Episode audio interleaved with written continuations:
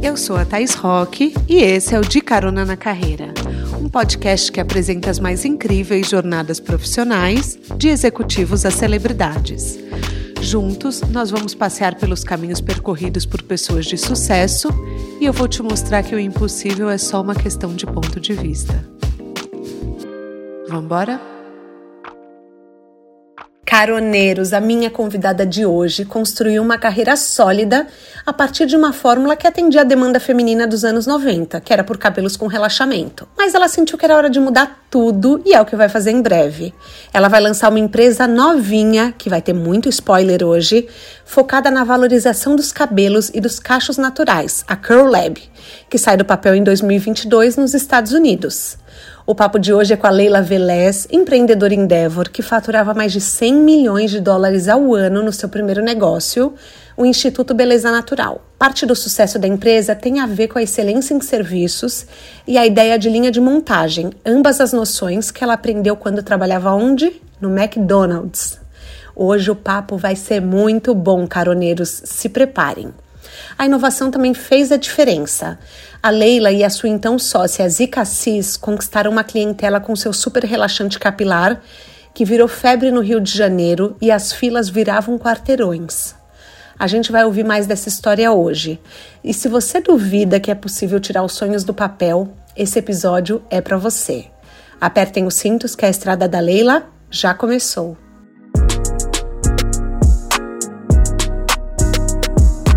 Leila, seja bem-vinda ao De Carona na Carreira. Você não sabe, quer dizer, você sabe quanto eu corri atrás de você para te entrevistar. Muito, muito, muito obrigada por estar aqui. Quer dar um oi para os nossos caroneiros? Com certeza. E primeiro agradecer demais a oportunidade. Estou super feliz de estar aqui e queria dar um beijo enorme para todo mundo que está ouvindo a gente. Você não sabe o tanto que eu penso na sua história, quantas vezes eu já ouvi a sua história ao longo da vida e quando eu comprei o livro, eu falei assim, gente, um dia eu preciso, preciso conhecer a Leila. Então, assim, você vê que assim, eu fui indo do amigo, do amigo, do amigo, do amigo, até te achar aí nos Estados Unidos, né? Puxa vida, que honra. Muito obrigada, de verdade. Ah, eu que agradeço. Eu soubesse, eu que tinha ido correndo atrás de você, ah, batendo na porta. Imagina.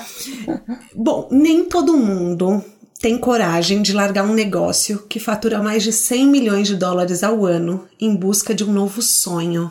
E isso já me fez, já fez eu me apaixonar por você, porque aqui no De Carona na Carreira eu falo que os, a, a, gente tem que viver as nossas paixões à medida do possível. Como foi isso para você? Olha, não foi fácil, de verdade. Eu passei por um período de muitas dúvidas, de muita introspecção, sabe? Quando você começa a perceber que determinados ciclos da sua vida estão se fechando e que você precisa iniciar uma nova jornada. Eu acho que foi um processo meio doloroso, mas ao mesmo tempo muito fértil na minha vida. É, eu já estava há muitos anos no Beleza Natural, quase 30 anos.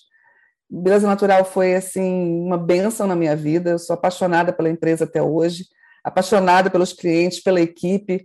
Foi lá a minha grande escola. Mas eu percebi que eu era, era o momento de fazer coisas diferentes, era o momento de começar uma nova uh, empreitada. E acho que o empreendedor ele vive de desafios, né? E quando eu vim para cá para expandir o Beleza Natural, digo, vir para os Estados Unidos para expandir o Beleza Natural, eu percebi o tamanho da oportunidade de iniciar um, um projeto aqui e poder levar o nome de uma empresa brasileira, sabe, com raiz lá no nosso, no nosso país e poder trazer algo de inovador, de diferente, de, de interessante para um novo mercado. Então, isso me fascinou imensamente e também por perceber que as mesmas dores que por tantos anos eu tentei ajudar né, a, a resolver via beleza natural, ou seja, as questões de autoestima, da, do amor próprio, da pessoa se olhar no espelho e se sentir realmente feliz, eu percebi que aqui também as mulheres tinham, pelas mesmas razões que eu, que eu percebia no Brasil, essa mesma dor. Então, por que não usar essa experiência, esse tempo todo de, de relacionamento com essas consumidoras e que viraram amigas depois de um tempo, né? Por que não usar essa experiência para fazer essa mesma solução, de uma forma diferente, obviamente, mas trazer para um novo país? Então, isso me fascinou muito e acabou me arrastando de corpo e alma para esse novo projeto. E o medo, como que foi assim? Ah, porque, a perna treme. Porque os caroneiros, ah, é, existe muito medo de recomeçar. Então, assim, grande parte é, dos caroneiros querem fazer uma transição de carreira, Porém, ainda não se acham prontos, não, tenho medo. É, e, e, o que muitos empreendedores falam aqui é: você não pode ter dois barcos, você tem que ter só um.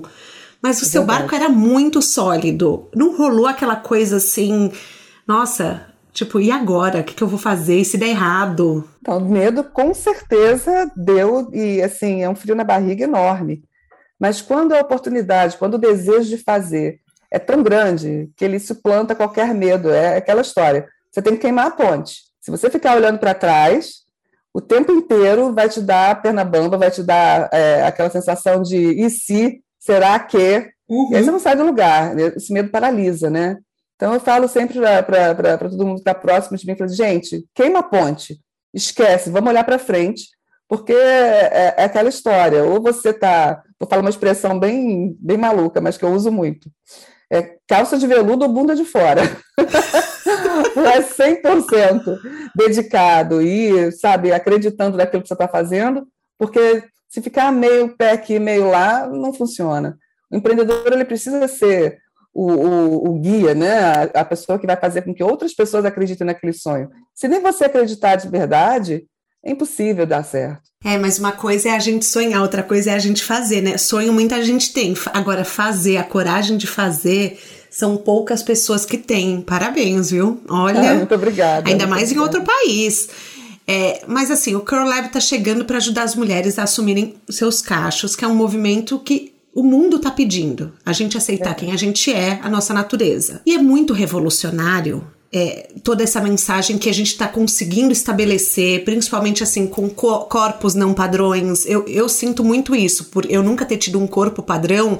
Eu várias vezes eu me sentia excluída, chorava em loja de shopping e eu, eu, eu já te falei que eu não consegui fazer minha transição capilar completa, mas assim já tô no meio do caminho. Vamos lá. É, o quanto que você sente que isso tá aí no Brasil também? Tá tão aquecido quanto aqui? Eu, eu acho que aqui nos Estados Unidos, essa, esse movimento começou talvez até um pouquinho antes que no Brasil, e está muito consolidado, muito forte. Eu acho que a, a, usar o cabelo como uma expressão da sua identidade é algo que eu vejo cada vez mais forte.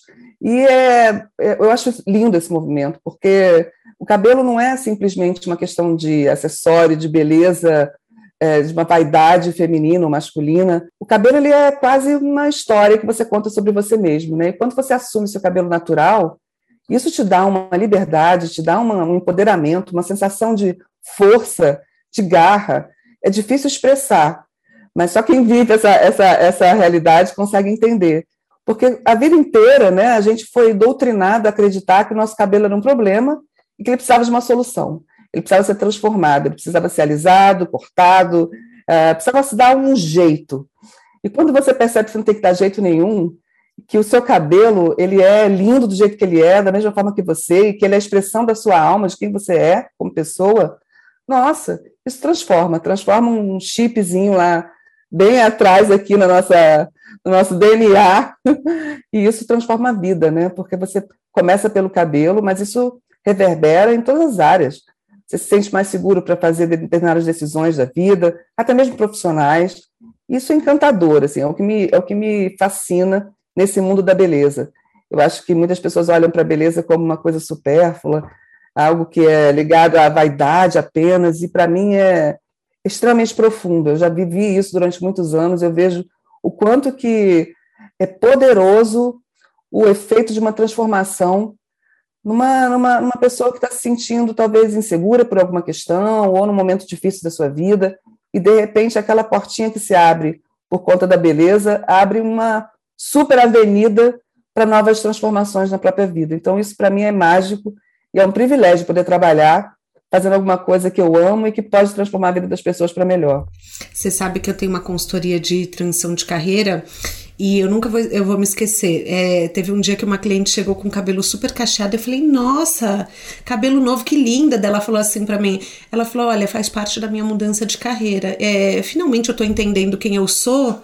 E agora não tem porquê. É, e eu achei aquilo, aquilo me marcou tanto, porque a gente não tem ideia do quanto as mudanças vão reverberando nas pessoas, né? Então, nossa, eu fiquei, eu fiquei muito impactada aquele dia. Até se ela estiver me ouvindo, eu não posso falar o nome dela, mas beijo para você. Você sabe quem você é. Eu, eu fico muito impressionada por conta é, do, quanto, do quanto é difícil para as pessoas que não vivem essa realidade entender o quão limitante essas questões podem se tornar. Então, por exemplo, agora, muito poucos meses atrás, foi promulgada uma lei aqui nos Estados Unidos chamada Crown Act. É uma, uma lei que permite, apenas em 12 estados por enquanto, os Estados Unidos têm 52, se não me engano, mas apenas em 12 ela foi aprovada. Ela permite que as pessoas pardas, negras, afrodescendentes, possam ir ao trabalho com o cabelo da forma que acharem melhor. Ou seja, o cabelo não pode ser usado como uma ferramenta para fazer com que a pessoa se torne inadequada para uma determinada profissão, ou um cargo, ou uma coisa do tipo. Precisa de uma lei. Olha que coisa pesada, forte. Uma lei para que as pessoas possam ir para o trabalho da forma que elas quiserem, porque muitas vezes elas podiam perder o emprego porque colocaram uma trança afro, ou porque fizeram um penteado mais ousado, ou porque foram com o cabelo totalmente solto. Mas isso é verdade? Volumoso. Acontece? Uh, e como acontece? Tanto que foi necessário uma lei para que as pessoas se sintam seguras de poderem colocar sua identidade visual da forma que elas quiserem. Então, isso é muito, muito profundo, muito arraigado em histórias que vêm né, desde o nosso passado de escravidão, seja no Brasil, nos Estados Unidos, em outros lugares, e que o cabelo crespo era visto como um cabelo ah, não bonito, não adequado, não desejado, e por muito tempo é, era quase que uma obrigação da mulher negra, principalmente, eu falo da mulher, mas é, é para qualquer pessoa, mas principalmente da mulher negra, de se adequar a um padrão europeu de beleza que era completamente diferente do seu. Então, aí os alisamentos, né, as tentativas de usar um cabelo que era muito diferente da sua natureza real. Nossa, mas é, eu amei o nome Crown. Pois né? é, coroa, né? Que é de coroa, de rainha, porque Sim. dá para a mulher essa sensação. É a minha coroa. É a minha coroa. É, eu que profundo isso, ficar... né? Nossa, eu fico arrepiada só de lembrar. Caramba, me emocionou. Nossa, é o nome perfeito. Meu Deus. Olha. é, são, são avanços que a, que a gente está tendo, né? E eu fico feliz que aí porque os Estados Unidos é um reflexo muito para o Brasil de muitas coisas, né? O Brasil se inspira muito nos Estados Unidos.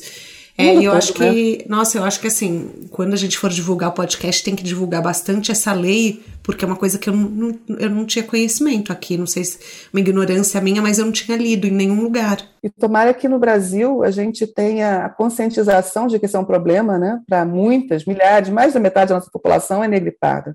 Então isso acontece, eu vivi e testemunhei isso por muitas vezes. Meninas que chegavam chorando porque não podiam abrir mão de determinado emprego e tinham que se adequar ao padrão de aparência aceitável. Então, tinham que prender o cabelo, alisar ou fazer alguma coisa que iam contra a sua, o seu desejo, né, a sua natureza. Então, ainda é um problema. Não é mimimi, não é uma coisa de é, fantasia. É uma realidade, é uma coisa que bate na porta de quem vive essa, essa questão. Quando vocês começaram o, o Beleza Natural, foi, foi, você trabalhava no McDonald's, você tinha 14 anos. Depois, Sim. aos 16, você já era gerente. Adorei que você sempre foi assim, fera. Né? Não, eu era muito apaixonada, eu gostava, eu queria aprender mais, eu ficava futucando os manuais, pedia para os gerentes me ensinarem a fazer coisas que não eram da minha, da minha alçada, né? não eram da minha função ali. Eu comecei como atendente de lanchonete, estão fritando hambúrguer, fazendo batata frita, mas eu me apaixonei pelo McDonald's. Eu achava que aquilo era uma super escola. Uhum. Eu não sei porquê, mas eu olho para trás e falo assim, gente, como é que pode, naquela, naquela época, eu ter essa visão? Mas não sei, eu me apaixonei por aquilo, eu achava incrível como é que poderia uma empresa que era presente no Brasil ser igual no Japão, na China, nos Estados não, Unidos. Isso é impressionante. Não é fantástico? Isso é impressionante. O mesmo gosto, o mesmo padrão, o mesmo atendimento, são, são características muito únicas. E eu achava aquilo sensacional. Para um dia eu tiver uma empresa, eu quero que seja assim. Não, é surreal, porque você vai, é, você vai para qualquer lugar do mundo, você pede, tem aquele sanduíche, tem o Big Mac, tem o, o quarteirão. Você fala, cara, é muito impressionante. Você, assim, usam as mesmas linguagens, né? Para falar. Nossa, eu acho, eu acho impressionante também. Então eu entendo a sua paixão. Principalmente porque é, há 30 anos, é, eu, eu lembro que assim, quando a minha mãe foi. Bom, muito mais de 30 anos, né? Há muito mais de 30 anos, minha mãe foi pra lua de mel, ela viu um McDonald's, é a primeira vez que ela viajava para fora do país, ela viu um McDonald's, aí ela parou para tirar uma foto, ela, um McDonald's! Foi a coisa que ela mais se impressionou, assim, sabe? Ela entrou, eles fizeram um book no McDonald's. Nossa! Mas você sabe que quando o McDonald's abriu o primeiro restaurante no Brasil, foi na Hilário de Gouveia, ali em Copacabana. Foi o primeiro do Brasil? 79, foi o primeiro do Brasil, é. 79. Virava a rua, o quarteirão, a fila, para experimentar, para ver, porque era uma super novidade, né? McDonald's veio para revolucionar. E, e, daí você saiu de lá para ir para o Beleza Natural ou não? Como que foi? Sim, sim, sim. Eu conheci o meu sócio lá, o Rogério, que era irmão da Zica, minha outra sócia. A gente resolveu juntar forças, né, juntar nossas economias e abrir a, a, o Beleza Natural. A Zica era cabeleireira já, uhum. e vinha tentando misturar produtos que já existiam no mercado com matérias-primas, tentando achar uma fórmula que fosse superior, né, adequada para o cabelo crespo. E levou-se muitos anos. Ela ficou testando, testando, testando durante 10 anos. Então, quando ela conseguiu chegar numa formulação que já estava mais estável, a gente acabou virando é guinea pig, só vem na minha cabeça em inglês. É, é... Cobaia. Cobaia, obrigada. Uhum. A gente, então, só voltando um pouquinho, é, quando, quando a, Ziga conseguiu achar uma, uma formulação que já estava mais estável, a gente virou cobaia, né? Tanto o Rogério quanto eu, vamos, vamos aplicar no nosso cabelo para ver como é que funciona, e aí nos apaixonamos pelo resultado. Dizer, Nossa, eu quero isso para mim e quero isso para todo mundo. Tenho certeza que vai ser um sucesso. E aí a gente resolveu é, juntar forças e peguei minhas economias, o dinheiro que eu tinha já, já guardado, o Rogério a mesma coisa, e junto com o marido da Zica, que era um taxista, que vendeu o táxi para ser nosso investidor anjo, foi assim que a gente começou. Eu ouvi dizer, eu não sei se onde que eu li, que vocês é, colavam um panfleto na janela do ônibus na parte de dentro do ônibus, escrito: seu cabelo é um problema, nós temos uma solução. E dessa forma, foi assim que vocês lotaram o salão. Foi isso mesmo? Foi, foi isso mesmo. Gente, essa ideia é genial! Naquela época não existia propaganda dentro dos ônibus, né? Você tinha aquele vidro atrás do motorista que era transparente, não tinha nada. Então eu falei assim, por que não? A gente, os ágeis não tem dinheiro para fazer uma campanha de marketing, para fazer propaganda. Vamos fazer isso? Então a gente ia de madrugada, Thaís. Acordava super cedo quando os ônibus estavam saindo da garagem. Íamos lá, primeiro ponto, colávamos o papel, e era assim, papel xerox, preto e branco. Você não pediu autorização para os né? ônibus? Imagina, eles não andar, jamais, a gente ia escondido. Aí a gente colava, no, dia, no, final do dia, o supervisor, não sei pelo nome do, da, da, função, mas era uma espécie de supervisor, via aquilo, achava um absurdo, mandava arrancar tudo. então, no dia seguinte, a gente tinha que fazer tudo de novo. E foi assim, um dia após o outro, os primeiros clientes foram surgindo, e aí depois traziam seus amigos, seus conhecidos, parentes, e foi assim que começou. Caramba, que incrível essa história! E daí eu li que em menos de um mês a fila dobrava quarteirão.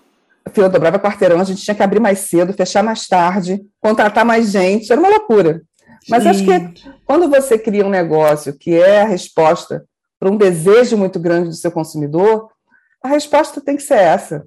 É, é incrível. E, e, muitas pessoas me perguntam: ah, mas poxa, vocês criaram uma coisa diferente, né? Vocês criaram um, processo diferente, vocês criaram um produto, enfim, todo um tratamento, então isso era muito inédito. Eu concordo, eu acho que a gente realmente conseguiu fazer uma coisa muito especial. Uhum. Mas era mas a consumidora é que nos deu essa, esse carimbo de que era aquilo que ela buscava. E é na consumidora, no consumidor, que a gente tem que buscar essas respostas. Então, por exemplo, um, um tipo de negócio super simples, uma padaria. Ah, uma padaria é igual a todas as outras padarias. Não é. Se você tiver uma padaria que sai pão quentinho de hora em hora, o atendimento é maravilhoso, que é tudo limpinho, que os produtos são frescos, será que não vai ter um destaque? Será que você não vai ter mais cliente que a padaria do lado que só tem aquele pão murcho de anteontem? Sim. Sabe, é, é, é, é no detalhe, é você fazer com paixão, é fazer talvez a coisa mais simples, mas de uma maneira especial. Não é simplesmente, pensa-se né, muito em tecnologia, quando você fala em empreendedorismo, tenho que criar um aplicativo, tenho que revolucionar, tem que ter muito dinheiro. Não é verdade. Tem muitas maneiras de empreender de uma forma que você possa fazer algo que talvez já esteja conhecido, mas fazer de uma maneira melhor que atenda melhor o seu cliente. Se tem alguma coisa que te incomoda, que você sempre reclama, que você fala, puxa vida, será que ninguém inventou um jeito melhor de fazer isso, essa pessoa pode ser você. Por que não? Pode ser em qualquer área, qualquer tipo de, de, de indústria. E se te incomoda, você... incomoda mais alguém, né? Exatamente. E esse, esse quantas pessoas são incomodadas é o seu mercado. E é descobrindo isso que você pode achar uma super oportunidade. Tem muito caroneiro que quer abrir um negócio, mas não tem dinheiro para investir. Que dica você daria? Eu acho que é justamente o que eu acabei de falar: procurar onde é que está a dor. A dor que não está sendo atendida. E aí buscar uma forma de fazer isso de uma maneira mais rápida, melhor, mais barata, alguma coisa que seja relevante para o seu cliente. E isso pode começar pequenininho, não precisa ser uma super estrutura. Começa simples, começa pé no chão. Sabe coisa de, de é, é, tecnologia que as pessoas falam de é, produto mínimo viável? O MVP? O MVP, é isso. Tenta fazer da maneira que dá, simplesinho, mas te garanto, se você atender uma dor real, num instante aquilo vai virar um sucesso, vai crescer, vai te dar condições de você criar um suporte e fazer a empresa do jeito que você sonhar. Mas não espera ter o escritório na Avenida Paulista, é, o dinheiro para ter 15 secretárias e fazer uma superestrutura, porque a gente vai só empurrando para frente o futuro. Não é assim. A maioria das empresas, Google começou numa garagem.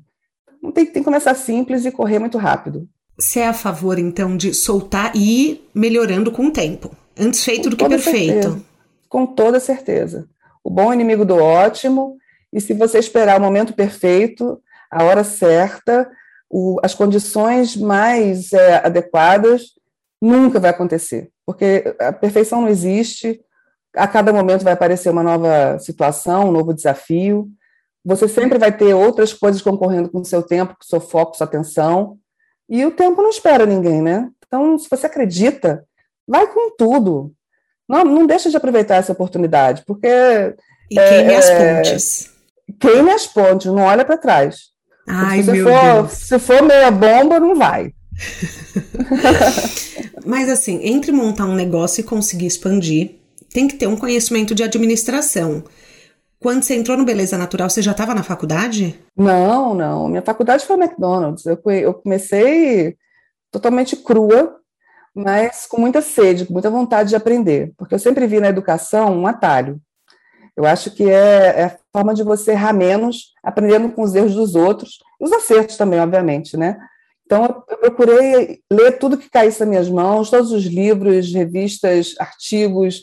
Naquela época não era tão fácil, né? não tinha internet tão é, é, disponível como é hoje, mas sempre havia uma, uma, forma. E mesmo observando em outros negócios que deram certo, o que, que a gente poderia copiar? Mesmo que não fosse do mesmo setor, não fosse da mesma é, natureza, é sempre possível você aprender com, com a excelência de uma outra prática, né? Então, desde o começo a gente aprendia com o próprio McDonald's, né? Acho que é o melhor exemplo.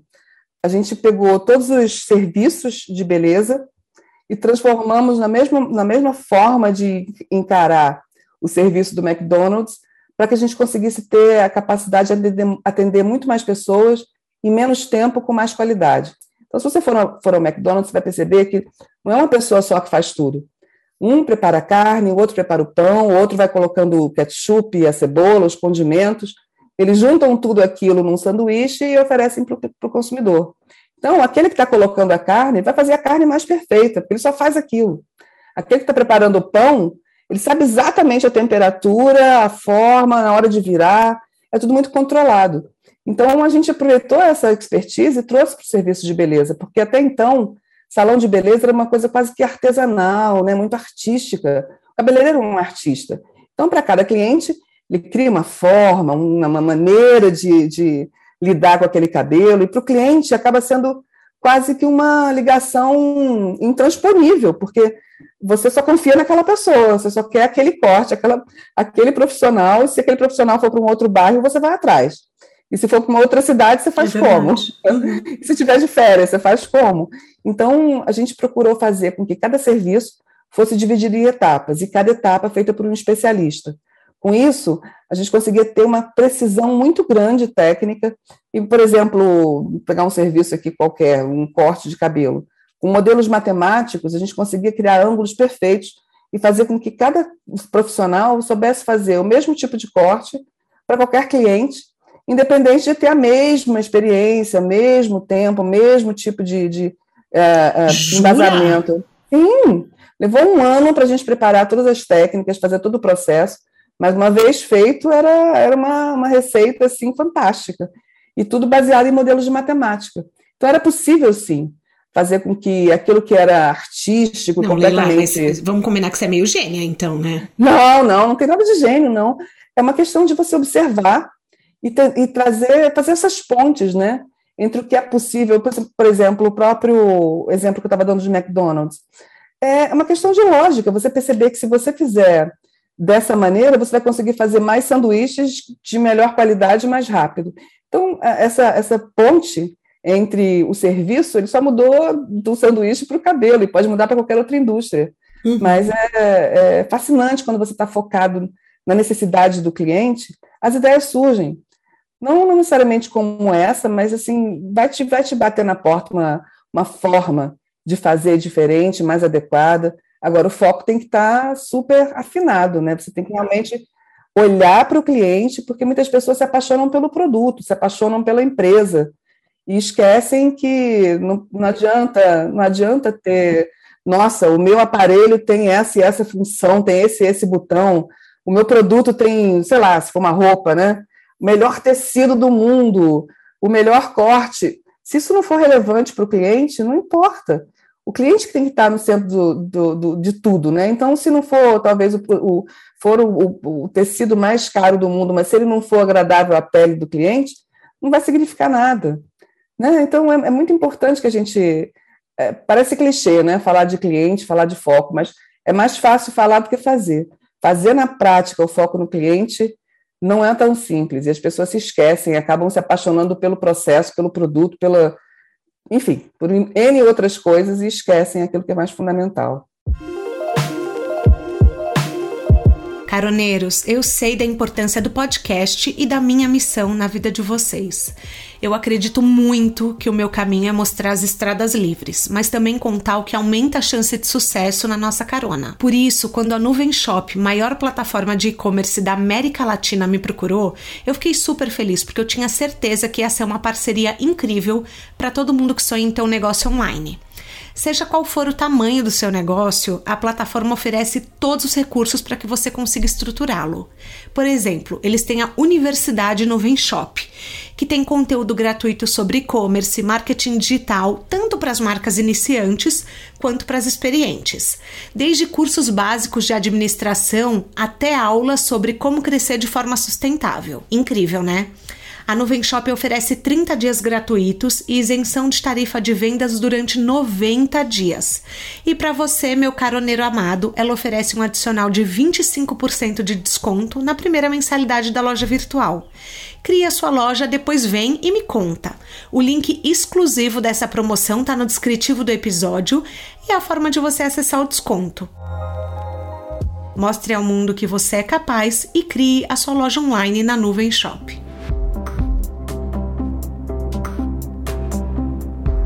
Eu li que em 2005 você levou seus líderes para Disney. Ah, sim. Para observar o atendimento ao público e buscar insights, né, para o trabalho de vocês. Como uhum. que foi essa experiência? Porque assim. Ai, fantástico, tá Eu amo a Disney. Eu amo, meu Deus do céu. Eu já fiz um curso lá, mas eu vou te falar. Meio. É sensacional, né? É sensacional, mas eles não entregam ouro, tá? Vou te contar. Assim, eles mesmo ali atrás, você fica. Eu acho que na observação você pega muito mais coisa, assim. Como que foi para você? Para mim foi um sonho realizado. Primeiro porque eu nunca tinha ido à Disney, né? E sempre fui super fã. E nós tínhamos o mesmo problema. Olha, eu quero me comparar com Disney, né? Mas assim, é um pedacinho só. Ué, gente, por que não?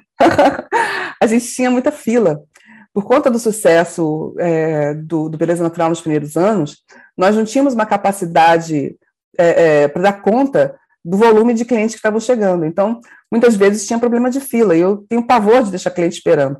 Então, a gente, como é que a gente faz para melhorar esse processo? Como é que a gente faz para atender melhor esses clientes? Porque se você vai na Disney, você fica na fila quase que o tempo inteiro, mas você fica feliz. Você fica distraído, você percebe que tem um brinquedo maravilhoso, uma, uma montanha russa, por exemplo. Você entra na fila e você nem vê a montanha-russa ainda, você está naquele ambiente, né, todo uhum. cheio de decoração, todo cheio de bonecos. Mas tem fila que são duas horas. Vídeos, vídeos, pois é, aí você fica naquele pedaço da fila. Daqui a pouco você vai para uma outra sala, que você acha que já é brinquedo, mas não é, é parte da fila ainda. Só que com uma outra decoração, com, outras, com outros tipos de, de é, entretenimento, você nem sente que ficou uma hora na fila. E aí, quando você vai para o brinquedo, o brinquedo é maravilhoso, assim, é fantástico, arrepia, dura 10 segundos, mas é tão, tão gostoso que você já esqueceu que ficou na fila, né? já já já está pensando em ir no próximo brinquedo. E sai na loja para lembrar, levar uma lembrancinha, comprar um boneco, uma camiseta. Eu assim, caramba, que coisa fantástica. E a partir dessa visita, a gente transformou todo o layout dos institutos. Então, as salas de espera eram separadas, o serviço era separado também em etapas, né? então a gente conseguia fazer um pedaço de espera, depois um pedaço de serviço, mais um pedaço da espera, o grande brinquedo, que era o serviço principal, e no final a cliente saía na loja para comprar os produtos de manutenção até a sua próxima visita. Então, isso foi uma transformação. E um detalhe: o final do processo, a cliente saía numa passarela, com tapete vermelho, com espelho, com iluminação. Que máximo! Para que ela pudesse desfilar e ir embora se sentindo uma estrela. Então, assim, por isso que eu falo que às vezes não precisa ser nada a ver com o seu próprio nicho de negócios, né? O que, que tem a ver salão de beleza com parte de diversão? Mas tem coisa para aprender, sempre tem. Bom, eu tinha colocado uma pergunta, mas assim, não faz o menor sentido eu fazer ela agora e eu vou falar para os caroneiros. Porque a empresa chamou a atenção da Endeavor, da Columbia, do MIT, da FGV. E é óbvio que ia chamar tantos olhos. A minha pergunta inicial era: por que que você acha que tantos olhos se viraram para vocês? Bom, já, já sei porque vocês eram gêmeas juntas. Nada. Assim, amei. Mas, assim, como que foi? Porque vocês viraram estudo de caso de muitos, é, é, muitos centros acadêmicos, né? Eu acho que pela característica de pegar um, um negócio que é muito tradicional, que é muito antigo, né, como o salão de beleza, e que por muitos anos, décadas até, teve quase nada de evolução, de mudança. Né? Tem algumas instituições que demoram mais a se transformar. Se você pegar o exército, a igreja, a escola, não mudou tanto assim quanto era dos nossos pais ou dos nossos avós. E salão de beleza era mais ou menos a mesma coisa, ah, com, talvez com maquinários mais modernos, mas a estrutura de como fazer era muito parecida. E como a gente conseguiu fazer com essa transformação, tanto de produtos focados num, num mercado que era muito esquecido, né? Quando a gente começou, produto para cabelo crespo não existia. Tinha no máximo Neutrox. E olha lá, né, as mais novas vou nem lembrar o que é Neutrox. Nem é, saber, eu, eu, né? eu, usava Neutrox. Sim. Então, você precisa ter uma ideia, mas uh, não existia uma seção no supermercado de produtos para cabelo crespo. Não existiam produtos focados nessa necessidade. Então, esse foi um grande destaque. Um outro a questão dos processos. A gente conseguiu transformar o que era um salão de beleza numa estrutura muito diferente, né? Quase que uma fábrica, que a gente brincava que a gente fazia uma fábrica de autoestima, porque era realmente um processo é, com, uma, com viés industrial, mas com o perfume, o, o sabor, o tempero de muito carinho. Não era aquela coisa Charlie Chaplin apertando parafuso, sabe? Aquela coisa mecânica, vem para cá, vai para lá, vai para a próxima fase. Não, era tudo com muito, muito amor. As, as colaboradoras, a maior parte das colaboradoras eram ex-clientes. 70% delas, sim. A gente convidava e fazia com que elas eram, fossem treinadas e a partir dali passavam a ser parte do time. Então, 70% eram ex-clientes. E quando você é ex-cliente, você sabe qual é a dor que você sentia, que é exatamente a mesma que a nova cliente vai trazer. Então, a empatia, né, essa relação era muito próxima. Empatia e, essencial. Nossa, demais. E muitas delas tinham com a gente primeiro emprego. Então também existia um carinho muito grande pela, pela empresa, né, porque estava sendo dada a primeira oportunidade para muitas jovens, e isso fazia com que elas se sentissem muito valorizadas e, e criasse um laço realmente muito forte com o negócio. Então, então a rotatividade que... deve ser super baixa. Sim, a, a, o crescimento delas dentro da organização é muito bacana também, né? Porque como começam de uma, uma função mais simples, dentro daquela divisão de etapas, elas podem aprender e, ser, e serem promovidas até chegar a um nível gerencial, até né, crescer na sua carreira de forma muitas delas nunca nem imaginavam que conseguiriam chegar nesse, nesse nível. E vão se espelhando na, na colega, né? Que é a coisa mais que eu acho mais linda, porque você olha uma menina que era igualzinha a você, e que você fala, poxa, mas ela agora já é supervisora, ela já é gerente, eu sou parecida com ela, então também posso. E assim a, o ciclo virtuoso acontece, né? Isso, para mim, é uma das coisas que mais me dava orgulho e prazer em trabalhar no, ou no Beleza Natural. Porque você via as pessoas crescendo, né? Você via a transformação na vida delas, tanto como cliente, aí do ponto de vista de beleza e de autoestima, quanto a colaboradora que se transformava numa profissional competente, sabe, responsável. Muitas delas já com um filho, dois filhos, muito jovens, muitos, muitas vezes sem uma família estruturada. Então, acabava que essa arcabouço, essa estrutura de família era substituída muitas vezes pela estrutura que a gente dava de organização, de empresa. E é, é, fantástico ver a transformação. Eu sempre pergunto as redes sociais aqui, mas você é uma pessoa super reservada. A gente tem alguma rede social para compartilhar ou ah, sim, não? Eu estou mais, mais presente no LinkedIn, é, arroba Leila Velez, P-L-E-Z, mas eu estou me disciplinando mais, eu tenho que ficar mais ativa, porque eu acabo é, realmente sendo um pouco mais reservada, mas eu adoro conversar com as pessoas, eu adoro trocar mensagem. E você é super comunicativa, né? Obrigada. Bom, as minhas vocês já sabem, é arroba Thais Rock. Eu quero todo mundo lá mandando mensagem e falando quanto esse episódio tá maravilhoso. Esse episódio, gente, uma aula, uma aula. Tô realizando um sonho aqui, compartilhando essa história com vocês. Ah, eu tô super feliz, muito obrigada mesmo. É, bom, você me contou, caroneiros, prestem atenção nessa história, que em 2005 você fez uma capa de revista falsa colocou o logo do Beleza Natural nos Estados Unidos. Sim. Escreveu 2017 do lado. Era uma revista. Pode falar o nome da revista? Claro! Pode. Era uma revista, uma capa da revista Exame, falsa, onde tinha o mapa mundi, né? Aí tinha lá o Beleza Natural no Brasil, com uma, uma série de caixinhos, cada caixinho representando uma loja, e o primeiro caixinho lá em Nova York, nos Estados Unidos. E aí a data era, era enfim, a revista era antiga, né, de 2005, mas a data que estava na capa era 2017, como a gente chegando nos Estados Unidos em 2017. Na época, a gente tinha três institutos, tinha mais ou menos 300 pessoas na equipe, e assim, era um devaneio, né? Você é louca, dele. Como assim? A gente não cresceu nem aqui ainda para pensar em Nova York, nos Estados Unidos. Mas em 2017, você em 2017, estava lá. Não é, menina? Não é incrível isso? Não, eu quero dicas, porque eu amo, eu amo realização de sonhos, eu amo o universo, eu falo com o universo o tempo inteiro.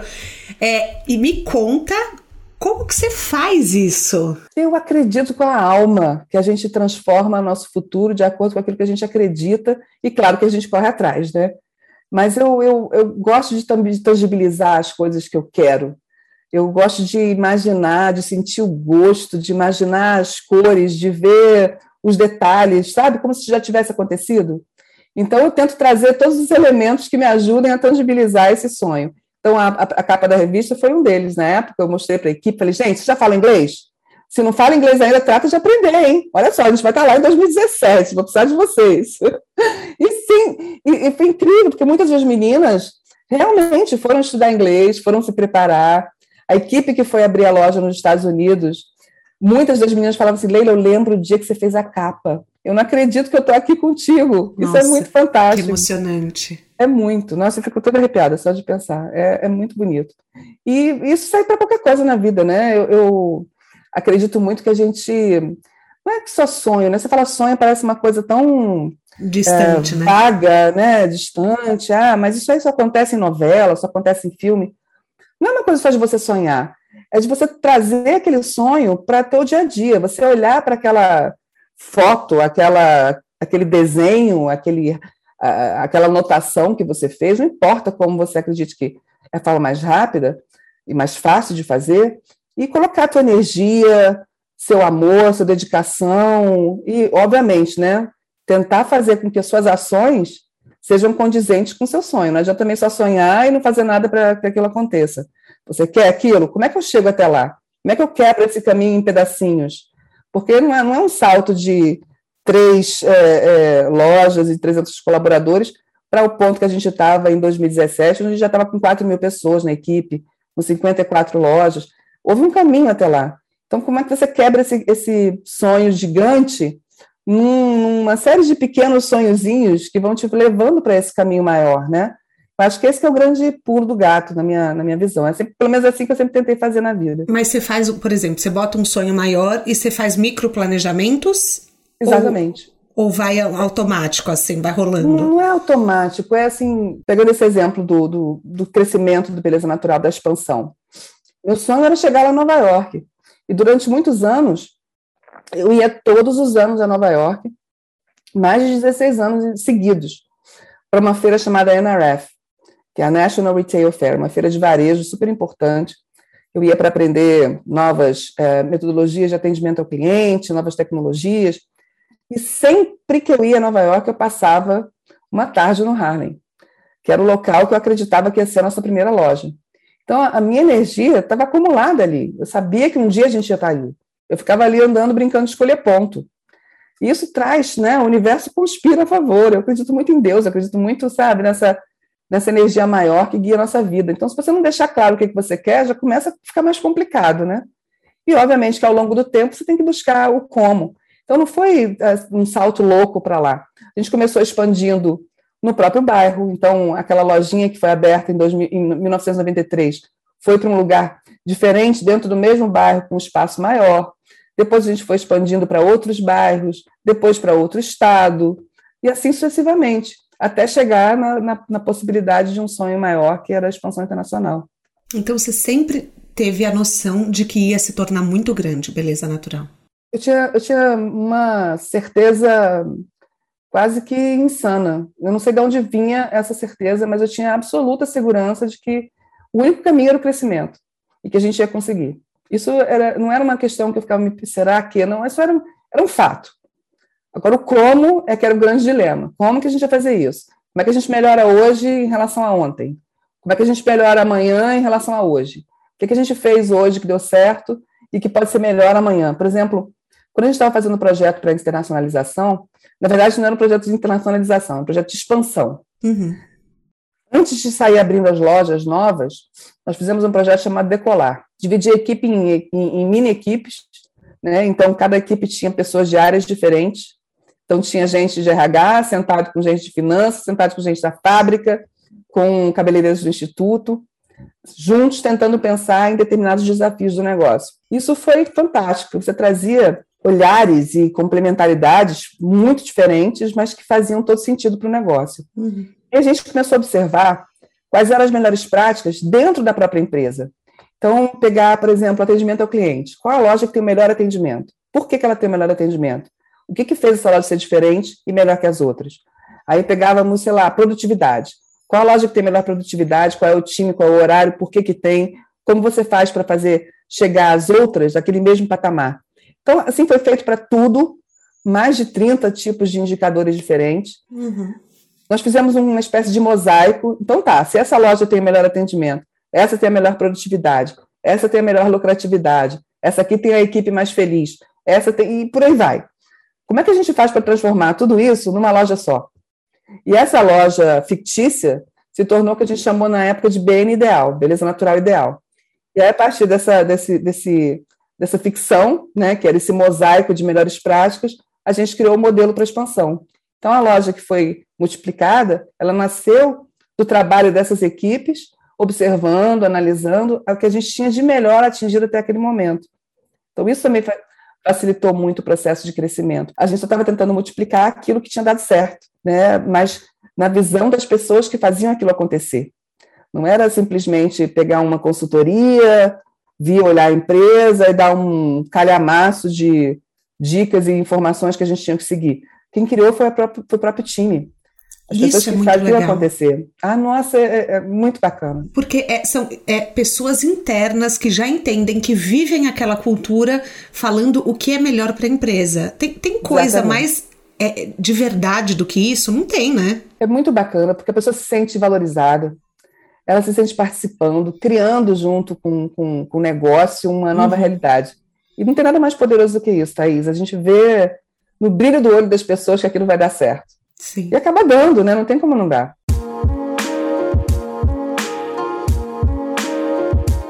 Quando vocês foram para os Estados Unidos, depois de um tempo por motivos estratégicos, a equipe decidiu seguir outro rumo. Como foi decidir ficar? Porque mais um ato de coragem seu. foi super difícil também, porque essa paixão que eu tenho pela beleza natural, ela não mudou. Eu continuo apaixonada, eu continuo torcendo para o futuro positivo da empresa, continuo muito emocionada com o propósito. Eu acho Sim. que transformar a vida das pessoas usando beleza é algo mágico. Mas eu tinha a clareza do quanto que eu gostaria de expandir o, o Beleza Natural internacionalmente, levar essa proposta de uma empresa brasileira com uma, um, um propósito que eu acreditava muito, né, de transformação de vida das pessoas, para um novo público, para uma nova patamar. Eu tinha trazido para fazer o processo de expansão minha família para cá, e estava todo mundo muito imbuído desse sonho, né? Então, uhum. eu, quando, quando os meus sócios decidiram não continuar, eu fiquei muito triste, fiquei muito decepcionada, porque eu sempre acreditei muito nesse, nesse propósito, né? E haviam outras questões também do, do negócio, do futuro do negócio, que a gente começava a discordar. E até aquele momento, é óbvio que né, durante quase 30 anos de, de convivência, não foi a primeira vez que a gente discordou. A gente sempre tinha né, discussões, enfim, construíamos uma, uma, uma forma de que todos estivessem satisfeitos com a decisão final e que ela fosse tomada. Mas nesse, nesse momento, a coisa está um pouco diferente, porque eram decisões, digamos assim, mais profundas, mexiam com os valores do negócio, mexiam com o futuro que a gente estava construindo para o negócio. E aí eu resolvi não topar. Eu falei, não, aí começa a mexer naquilo que eu acredito, que para mim é muito importante e que eu não abro mão. Então, para mim, a única solução foi realmente sair e seguir por um caminho separado, sozinha a, ideia de criar a Lab não veio de, de imediato, foi um processo, né? Eu me afastei do Beleza Natural, fiquei numa dor de cotovelo, num luto enorme, repensando como é que eu ia viver né, os próximos passos, quais seriam as minhas metas. Eu tinha muita clareza de que eu queria estar ali e que eu queria me dedicar àquele tipo de, de mercado, com, aquela, com aquele tipo de propósito. Agora, como realizar isso não foi uma coisa óbvia. Então, eu tirei um período sabático para poder Isso reestruturar a minha como cabeça. Como foi o seu primeiro mês sabático? Ai, nossa, não desejo para ninguém. Foi um, um, processo de introspecção, mas de muito, muito dolorido, muito difícil, porque eu estava abrindo mão de algo que eu amava muito por uma nova realidade, por um, por uma, um ponto de interrogação. Então foi muito difícil, mas ao mesmo tempo eu sabia que eu tinha que fazer aquele caminho. E foi acho a, a, que no, no, começo talvez eu não tivesse a visão clara que eu tenho hoje, mas hoje eu olho para trás e falo assim, nossa, não tinha outra alternativa. Foi perfeito, foi no momento certo, foi da forma correta. Por mais que tenha doído, por mais que tenha sido sofrido, eu olho para trás hoje e vejo assim, nossa, foi perfeito. E hoje, assim, eu estou me sentindo em 1993 de novo, com 19 anos, começando uma nova empresa.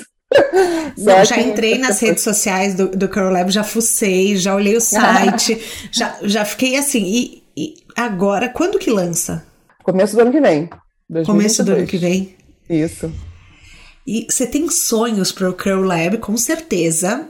E eu Sem queria, dúvida. se você pudesse, deixar registrado alguma coisa aqui, porque eu imagino a gente ouvindo daqui a 10 anos e falando, gente, e não é que ela faz os sonhos acontecerem mesmo? O que, que, você pode compartilhar com a gente que são seus planos, assim, para o Curl Lab? Ai, eu, eu sonho com todas as fibras do meu corpo que um dia a Curl Lab vai ser a líder mundial de produtos e serviços para cabelos crespos e ondulados no mundo. Eu tenho muita vontade que isso aconteça, porque a forma como a gente vai fazer eu não acredito que seja feita hoje no mundo, sabe?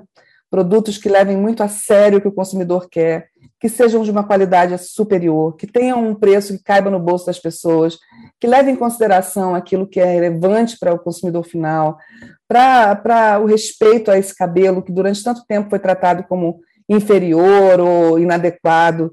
O respeito a essas pessoas é o que move esse sonho. Então, eu quero que no futuro a gente olhe para trás e fale assim: nossa, Hoje, essa valorização, essa maneira de ver o cabelo crespo mudou tanto e começou essa semente lá atrás.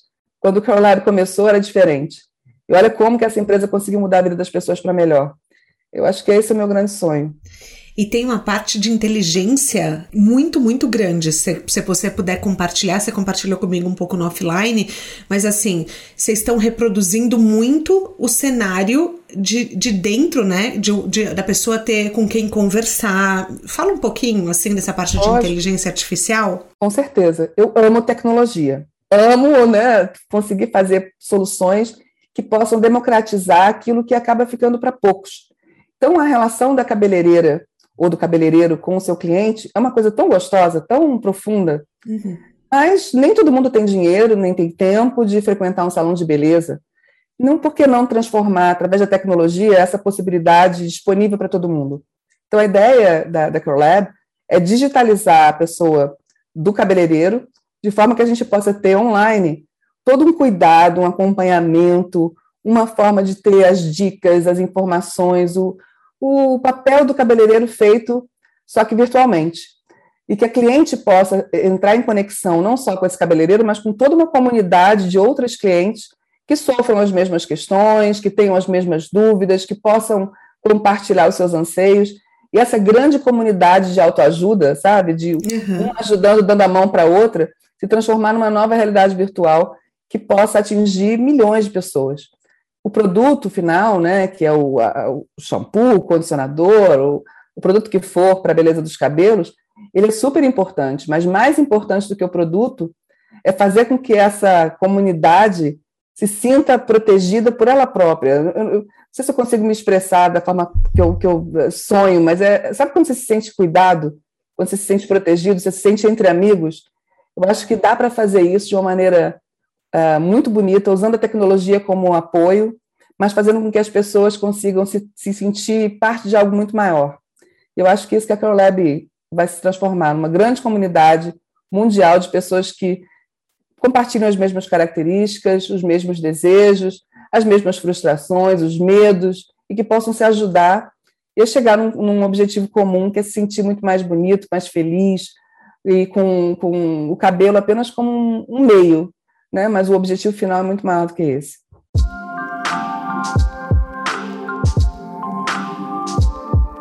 E assim, você chegou num lugar que muitos livros determinam como sucesso, né? O faturamento, empresa em outro país, mas de verdade, o que, que é sucesso para você?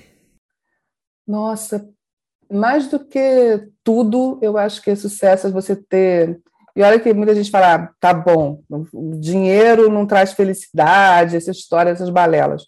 Não é isso. Mas eu acho que é um, um combinado de fatores, sabe? Saúde, família, religiosidade, não importa qual que você tenha, qual a sua espiritualidade, mas se você não tiver é, determinados fatores em conjunto, tudo fica muito oco. Não adianta só ter dinheiro, não adianta só ter, ter a ambição de conquistar bens materiais. Eu acho que sucesso é você se sentir pleno e equilibrado como ser humano. E para isso você tem que estar em contato com a natureza, com as pessoas, com o planeta, sabe? De uma forma. Não é, não é piegas, não, de assim, ah, tem que abraçar a árvore. Não é isso. Mas você está em harmonia com o que está ao seu lado, sabe? A gente viu aí essa maldita dessa pandemia horrorosa, né, da Covid. Eu acho que é um grito de alerta que o planeta está dizendo: olha, chega, não dá mais. A gente tem que fazer as coisas diferentes. E eu acho que cada um de nós pode fazer o nosso pedacinho. Eu acho que o sucesso é quando a gente consegue, sabe, se sentir equilibrado e pleno dentro daquilo que é, é possível. E não precisa ser com um caminhão de dinheiro, não. Eu acho que é muito mais uma questão de você ser feliz com aquilo que você tem do que ficar sempre botando lá na frente um desejo de ter alguma coisa para então, assim, você poder ser feliz. Porque sempre vai ter uma cenoura maior, sempre vai ter um carro mais caro, um relógio mais chique, uma uhum. viagem mais exótica. E não é isso que faz as pessoas serem plenas e felizes. Eu acho que se a gente olhar para o nosso é, é, essencial, é muito mais a nossa família está bem, a gente está com saúde, a gente está conseguindo realizar aquilo que a gente se propôs e se sentindo pleno por isso, por qualquer outra coisa. Muito bom. A gente tem um quadro aqui que chama pneu furado. Que é assim. Ai, meu Deus. Toda estrada tem o seu pneu furado. Mas alguns pneus são uma benção, ensinam mais do que qualquer universidade, qualquer coisa. O que, que você acha que foi um erro da sua jornada, mas que você aprendeu muito? Ai, Thaís, eu errei tanto, eu fiz tanta besteira e assim, eu procuro ver os erros como um, uma forma de aprendizado, como você colocou. E eu brinco, né, que no, no, no fundo do poço tem uma mola. Sim. E se a gente conseguir cair, fazer com que aquele erro jogue a gente para cima, né? Aprenda com o que aconteceu e que possa nos levar adiante, sempre vale a pena. Mas eu errei muito ao longo desses anos, e talvez uma das, da, dos erros que me deixou mais triste foi tentar fazer com que as pessoas conseguissem se desenvolver em todos os ciclos da empresa da mesma forma. Então, no começo, por exemplo, eu tinha meu irmão trabalhando comigo, tinha outras pessoas muito próximas a mim, amigos, parentes, porque a gente acaba sendo, uma empresa pequena, né, principalmente, a gente acaba se cercando de pessoas que você confia. E às vezes isso, isso é, se, se materializa num, numa, num amigo de infância, num parente. E eu achava que isso era, era positivo, tanto para a empresa quanto para essas pessoas. Estava dando uma oportunidade de emprego para essas pessoas e estava dando para a empresa uma oportunidade de ter pessoas que eu confiava. E eu aprendi da forma mais dura de que nem sempre isso é uma realidade. Porque a empresa ela passa por ciclos de evolução, ela vai mudando, ela vai precisando de características e de tipos de pessoas diferentes. Nem todo mundo consegue evoluir na velocidade e na forma que a empresa precisa. Sim. E isso acaba trazendo muita frustração, porque você começa a querer puxar da pessoa aquilo que ela não tem mais capacidade para dar, ela chegou no seu limite. E aí sofre a pessoa, sofre a equipe e sofre a empresa porque a empresa vai precisar de mais e aquela pessoa não tem para dar, a pessoa quer fazer, mas não consegue, e quem está em volta tem a frustração também, né, de perceber que, poxa, essa pessoa não devia mais estar nessa posição, porque ela não consegue. Sim. E quando a gente ama muito essa pessoa, quando a gente quer muito que nossa, essa pessoa se desenvolva. Um desafio. Nossa, é super difícil, né? E eu cheguei a acreditar que não, não basta um treinamento, basta é, mais um tempinho, e na verdade não é sempre assim. Muitas pessoas conseguem, se desenvolvem, crescem, mas você tem que ter capacidade de perceber aquelas que realmente chegaram no seu limite. Sim. E não é se desvencilhar dessas pessoas, mas colocá-las numa posição onde elas possam dar o seu melhor, mas sem prejudicar a empresa e sem prejudicá-las a, a, elas próprias, né? Mas isso é tão difícil, tão difícil. Para mim foi foi muito duro aprender é, tendo que sofrer, por exemplo, demitir meu próprio irmão, então é, mudar a posição de algumas outras pessoas, porque falar é fácil, mas na hora de fazer isso é um sofrimento. É, é, é, que às vezes a gente vê como se fosse o final do ciclo para a pessoa, mas pode ser o início de um outro.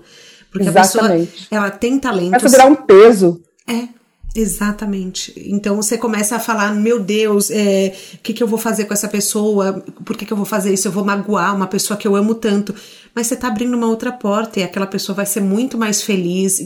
É que nem final de relacionamento. A gente acha que nunca mais vai ser feliz, que nem foi. E, fala, e daí depois você vê que você fala, nossa, ainda bem que eu estava disponível para o amor, porque eu conheci uma pessoa que combina muito mais comigo. Exatamente. É, é igualzinho o jornadas profissionais, a gente acaba entendendo que o nosso caminho foi o que você falou. Depois de um tempo eu entendi que foi perfeito. Foi exatamente o que você falou. Então, é isso. A gente tem que permitir que as pessoas também vivam os ciclos delas, né? Exatamente. E respeitar esses ciclos, né? Porque gente, às vezes a gente quer tanto que a gente Sim. quer mais do que a pessoa. Então, a, a aprender a. Gente quer mais a, do que a pessoa. Né? aprender que você só vai até 50%, os outros 50% tem que ser a pessoa. E se ela não quiser e não fizer o esforço para chegar no, no objetivo, não vai ser você com mais amor do mundo que vai conseguir mudar. E aí a pessoa sofre também, né? Porque se percebe que você está pedindo uma coisa que ela não consegue entregar, e ela se frustra, vira um, um problema muito maior do que o desafio em si, né? Todo o relacionamento que você vai ter que gerenciar. Uhum. Bem difícil. Nossa, mas é necessário e eu acho que hoje eu consigo olhar para isso com muito mais isenção, muito, muito mais objetividade. Mas no começo, nossa, eu morria. Eu imagino. Na sua mala de viagem, um livro um filme, um documentário, um TED Talk que mudaram sua vida de alguma forma? Não precisa ser relacionado à profissão. Ah, nossa, eu, eu, adoro ler e adoro uh, assistir documentários e, sou cinéfila, então para mim assim me, vem na cabeça uma, uma série de referências. Mas se eu puder elencar um só, tem um filme que já é antiguinho, mas que é assim, a paixão da minha vida. Chama Sociedade dos Poetas Mortos é um filme com Robin Williams que eu amo, amo de paixão, porque ele fala de uma. Enfim, eh, não sei se todo mundo já assistiu, mas se não assistiu, vale muito a pena. Tem uma frase que eles falam no livro que é carpe diem, que em latim significa aproveite o dia, aproveite o momento. E eu sempre fui uma pessoa de ficar o tempo inteiro planejando, pensando como é que vai ser, como é que não vai ser. Eu estava sempre olhando para frente. E muitas vezes fazendo o sacrifício daquele momento presente. Nunca conseguia estar inteira naquele momento, porque estava sempre pensando no que virá, no que vai ser. No que... E esse livro, esse, esse filme me deu um chacoalhão, sabe? Quando você olha, porque tem uma cena que eles estão olhando fotos de pessoas que já morreram, jovens, e que inspiram né, a, a, aquele, aquele grupo de jovens a olhar e falar assim: caramba, eles eram iguaizinhos a gente hoje, né? Eram jovens, eram cheios de energia, e hoje o tempo deles passou.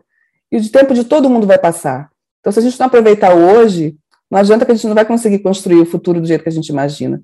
Então, o Carpe Diem é isso, de acredita em você, acredita no momento, faz aquilo que você pode fazer de melhor hoje, porque no fundo a gente só tem hoje, né? O ontem já era, o amanhã a gente não controla, e o único dia que você pode transformar a sua vida é hoje. Nossa. Então vamos, vamos fazer desse hoje o melhor possível, né? Maravilhoso. Ai, a gente chega ao fim da nossa carona. Ah, não, não, tá tão não bom. mesmo, não quero Leila da minha vida, pelo amor de Deus. Olha, eu queria te agradecer. Eh, já deixei claro aqui para todo mundo que eu sou sua fã. Mas assim, bora colocar o Curl Lab no mundo, que eu tô doida para ver esse sonho se materializar. Assim, quero. Eu acho que hoje eu sempre gosto de compartilhar coisas que eu aprendi durante o episódio. Eu acho que foram inúmeras. Você trouxe a excelência em serviço, você trouxe é, como a gente montar um, é, a estrutura de um, de um negócio, independente de qual seja o negócio, você sempre focar no cliente, você ter foco e foco no cliente. É, você trouxe também a questão do aprendizado, o respeito pela sua história, pelo seu trabalho antigo, por todos os seus, por todas as suas jornadas profissionais. Você trouxe também e a possibilidade da gente sonhar com amanhã, vivendo hoje. Então, foi um papo muito bom. Queria te agradecer muito, muito, muito, muito. Assim, foi 10. Ai, Thaisinha, muito obrigada. Eu não tenho palavras para descrever o quanto que eu fiquei feliz com o convite, quanto eu fiquei lisonjeada de poder participar. Te desejo todo o sucesso do mundo e um beijo enorme para todos os caroneiros que possam ter uma jornada muito feliz também, de muito sucesso. Quero agradecer a Cristina Potomati, a Sônia Rez por fazerem essa ponte maravilhosa. Que essa ponte eu não vou queimar, entendeu? Então, não é... queima, que eu não vou deixar também, não.